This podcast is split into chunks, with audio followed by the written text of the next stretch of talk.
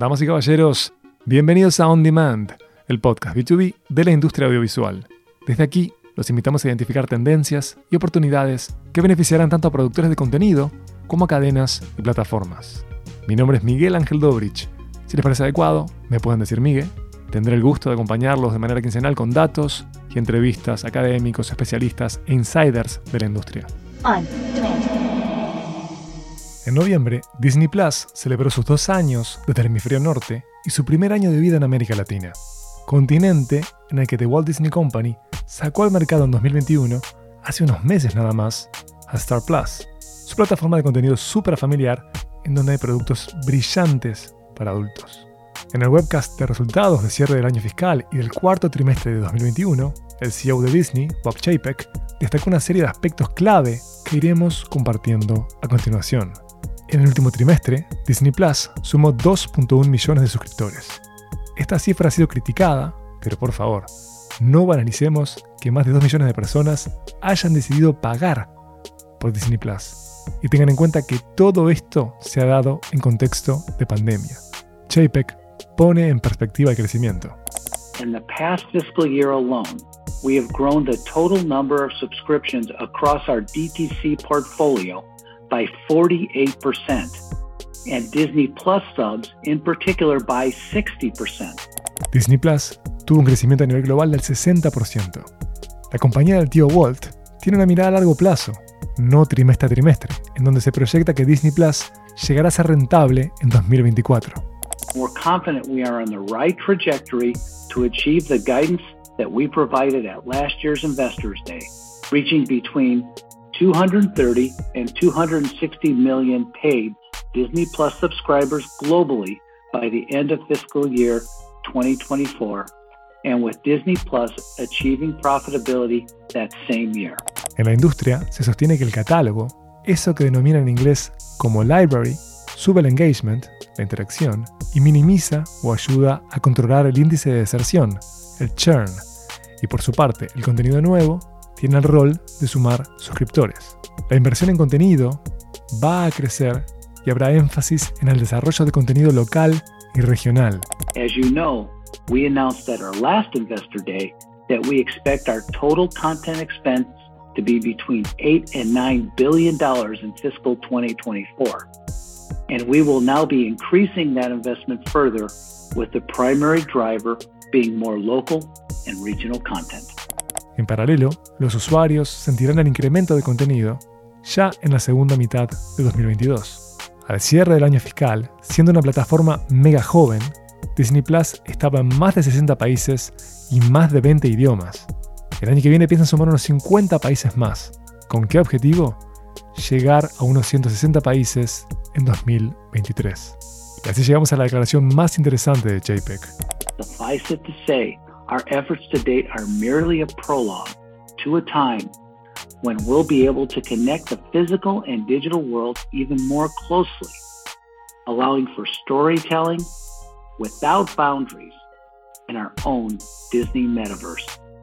And we look forward to creating unparalleled opportunities for consumers to experience everything Disney has to offer across our products and platforms wherever the consumer may be.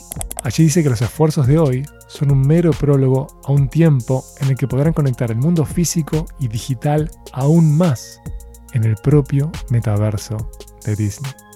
Para comprender cómo se traduce esta gran mirada de Disney en América Latina, es que las invito y los invito a escuchar la entrevista con Natalia Scalia, líder de Direct to Consumer de The Walt Disney Company Latinoamérica. Natalia, muchísimas gracias por acompañarme en On Demand. Es un honor enorme contar con una embajadora de una de las compañías más amadas por mis hijos y obviamente por mí. Así que gracias de verdad por hacerte tiempo. Me imagino que tu agenda está totalmente saturada, así que aprecio mucho que te hayas hecho un huequito para dialogar con nosotros. Hola Miguel, ¿cómo estás? No, el placer es mío. Muchísimas gracias por la invitación. Eh, siempre disponible y, y, muy entusiasmada con este tipo de conversaciones. Así que gracias por la invitación. Comencemos con un poco de contexto. ¿Qué implica tu cargo en Disney? Bueno, yo me desempeño en Disney como head de Direct to Consumer para la región, para América Latina. eh, esta función eh, obviamente tiene un alcance regional y tiene muchísima interacción con el equipo global. Como vos sabés, Disney hace unos años ya entró lleno en el negocio de streaming, de directo al consumidor. Eso tiene su reflejo en las diferentes regiones del mundo, pero básicamente tengo a cargo el desarrollo del negocio de streaming en la región, que hoy para nosotros es Disney Plus, que se lanzó hace ya un poquitito más de un año o justo un año, y Star Plus, que es muchísimo más nuevo, menos de tres meses en la región, con todo lo que eso implica, ¿no? Nosotros administramos un, producto y un, negocio que, está, que tiene una coordinación global, pero que tiene muchísima impronta regional en mercados tan relevantes como los que nos toca operar eh, en esta región. Así que, eh, bueno, esa, esa es mi función dentro de la compañía hoy.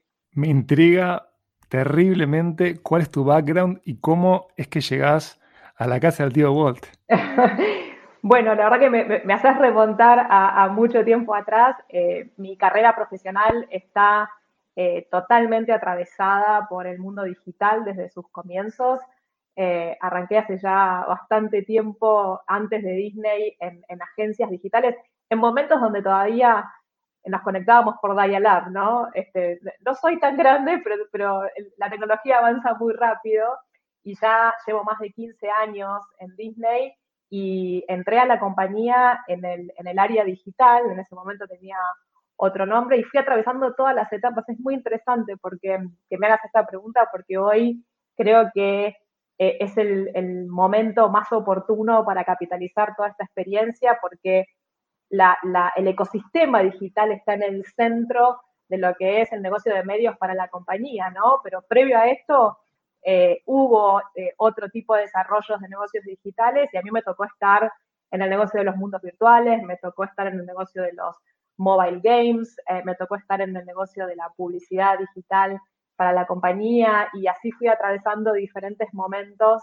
de evolución hasta llegar a, al momento en el que se empezó a pensar en, este negocio y a armar un equipo para la región y bueno, ahí este, llegué a este momento que para mí es el más emocionante, donde se puede poner eh, eh, en juego absolutamente toda esa experiencia previa en un negocio tan central, tan estratégico y tan relevante que paradójicamente tiene mucho menos que ver con tecnología y con, digital como, como se lo suele este, catalogar y mucho más con entender al consumidor ¿no? y a su evolución.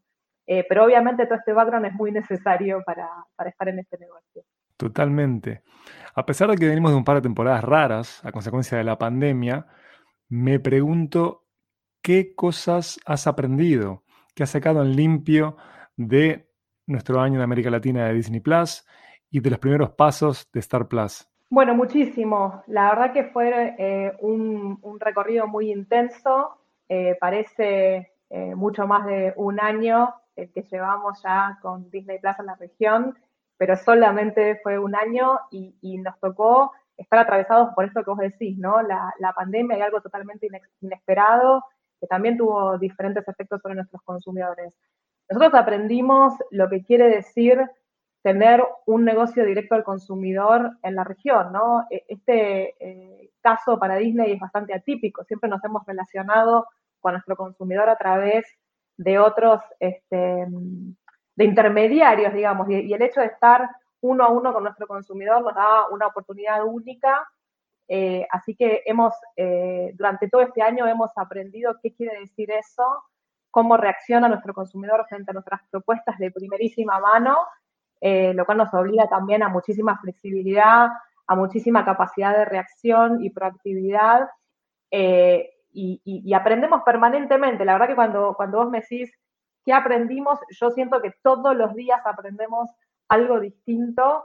Eh, y esta región en particular presenta algunos desafíos que son bastante únicos, ¿no? Que tienen que ver con temas de distribución, temas de métodos de pago, penetración, de tarjetas de crédito en la región y cómo, eh, que sabemos todos que es bastante desafiante y cómo conseguimos acercar otros métodos de acceso para hacerlo más masivos posibles con nuestro producto. La accesibilidad para nosotros es algo fundamental y sobre eso trabajamos permanentemente.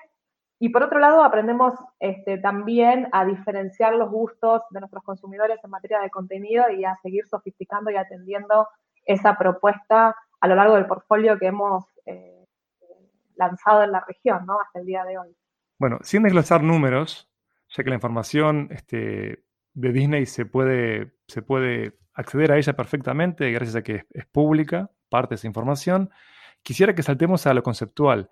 ¿Cuáles son las métricas más importantes para Disney Plus y Star Plus? Como bien decís, obviamente hay, hay muchísimas métricas que nosotros miramos que tienen que ver con el, crecimiento del negocio, ¿no?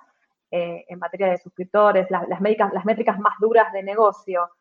Eh, pero te diría que algo fundamental también en nuestro, en nuestro día a día es el engagement, cómo estamos atendiendo a nuestro consumidor en, en, relación a la interacción que tiene con cada uno de los productos, ¿no? Cómo, cómo se desarrolla el consumo, porque eso básicamente es lo que nos retroalimenta día a día y nos permite seguir sofisticando nuestra, nuestra propuesta.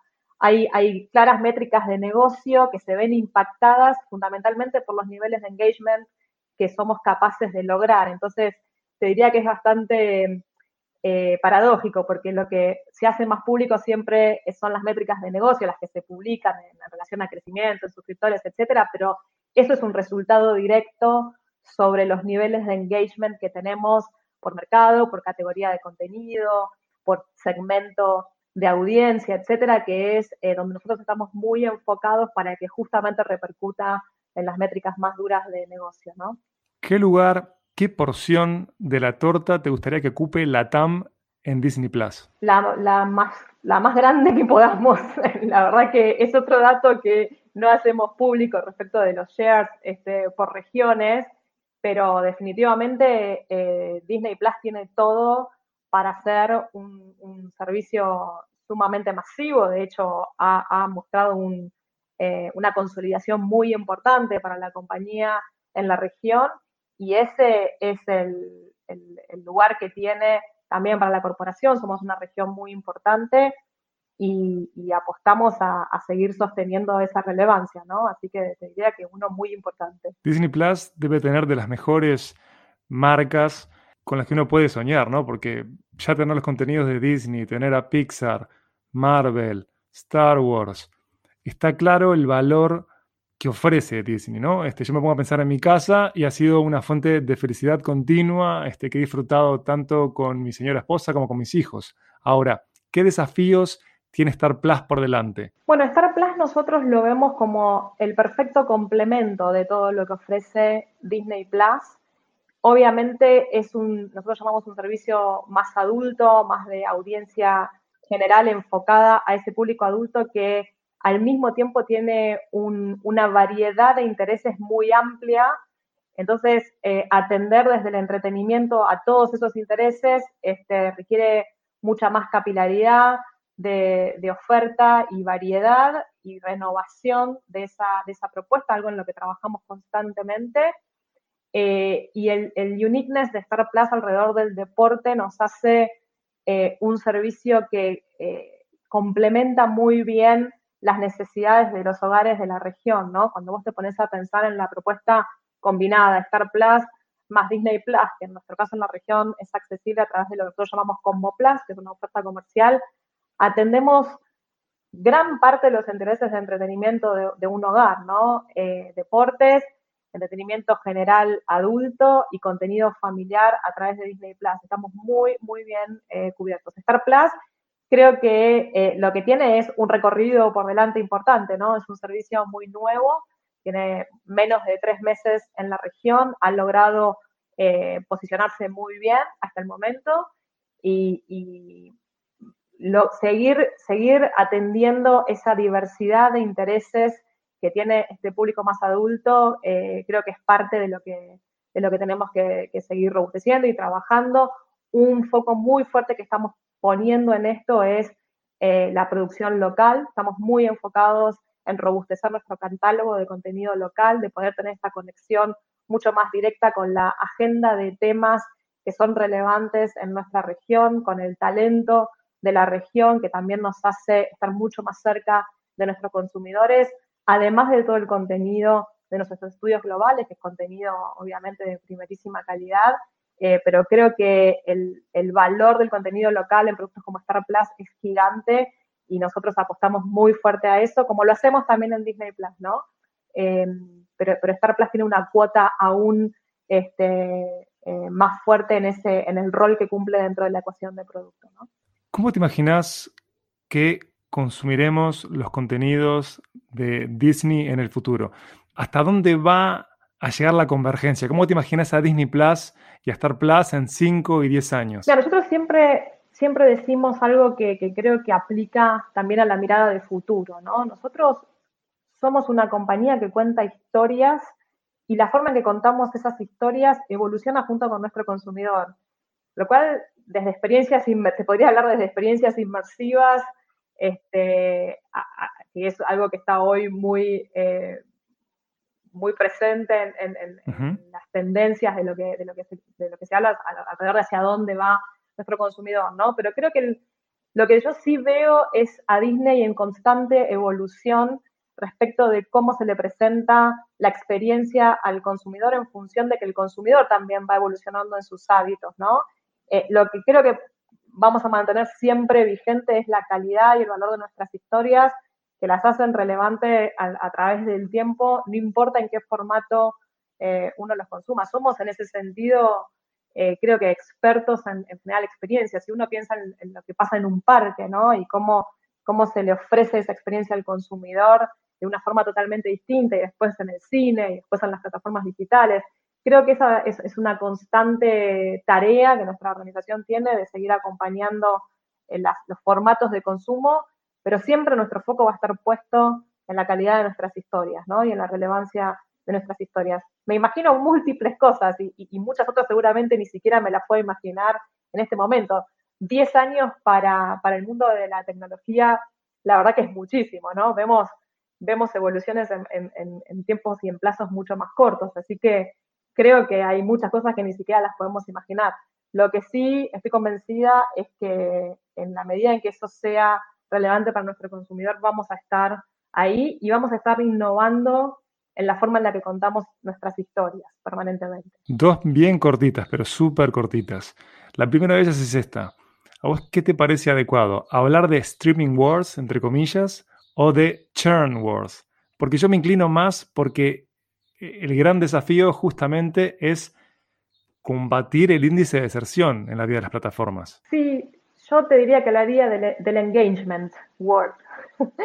Para mí esto es, un tema de engagement, fundamentalmente, y de, relevancia de propuesta de contenido, ¿no? Eh, creo que a mayor engagement, mayor retención eh, de nuestros consumidores y, relevancia de nuestra propuesta, ¿no? En el, en el, en el largo plazo, que ese es el punto, ¿no?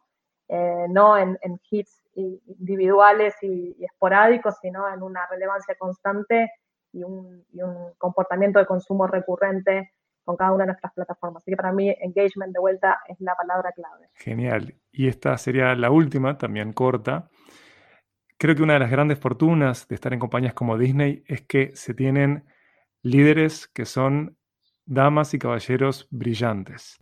¿Qué has aprendido de la figura de Bob Iger y ahora de Bob Chapek? Bueno, definitivamente son dos referentes de muchísima inspiración, gente con altísima sensibilidad, con mucha cercanía al consumidor, siempre poniendo al consumidor en el centro de cualquiera de las experiencias de la compañía. Es, increíble cuando, cuando uno tiene oportunidad de, de escucharlos hablar y de estar en algún tipo de presentación, la sensibilidad que muestran en relación a nuestro consumidor, ¿no? Y, eso creo que, nos atraviesa y es un poco, eh, y nos define también como compañía, ¿no? Nosotros siempre estamos poniéndonos en el lugar del consumidor para cada una de las, de las decisiones. Y después creo que lo otro que, se vive muy fuerte a través de nuestros líderes tiene que ver con la calidad eh, y los valores que proponemos este, como compañía y alrededor de nuestras marcas. Eh, creo que eso nos identifica, nos, diferencia y nos acerca mucho a, nuestros consumidores, ¿no? lo que representan nuestras marcas y, nuestros líderes lo, ponen permanentemente eh, visible para todos los que colaboramos en el desarrollo de largo plazo de nuestra compañía, ¿no? En, nuestros valores y el valor de nuestras marcas este, para ser fieles a lo que le queremos transmitir a nuestros consumidores. diría que son las dos cosas este, que más rescato porque son la constante que, predomina en, todo lo que nos toca eh, decidir y planificar en el día a día. Natalia Scalia, muchísimas gracias por haber dialogado con nosotros en On Demand, el mayor de los éxitos con Star Plus y Disney Plus. Gracias, Miguel, un placer. Si disfrutaste o te resultó útil este podcast, suscríbete y compartilo. Si nos escuchás desde Apple Podcast, saturanos de estrellas, así más gente puede descubrirnos. Mi nombre es Miguel Ángel Dobrich y si lo desean, me pueden ubicar por Twitter en arroba Miguel Dobrich. On Demand es una producción de Dopcast para todo TV News. Hasta el próximo episodio. On.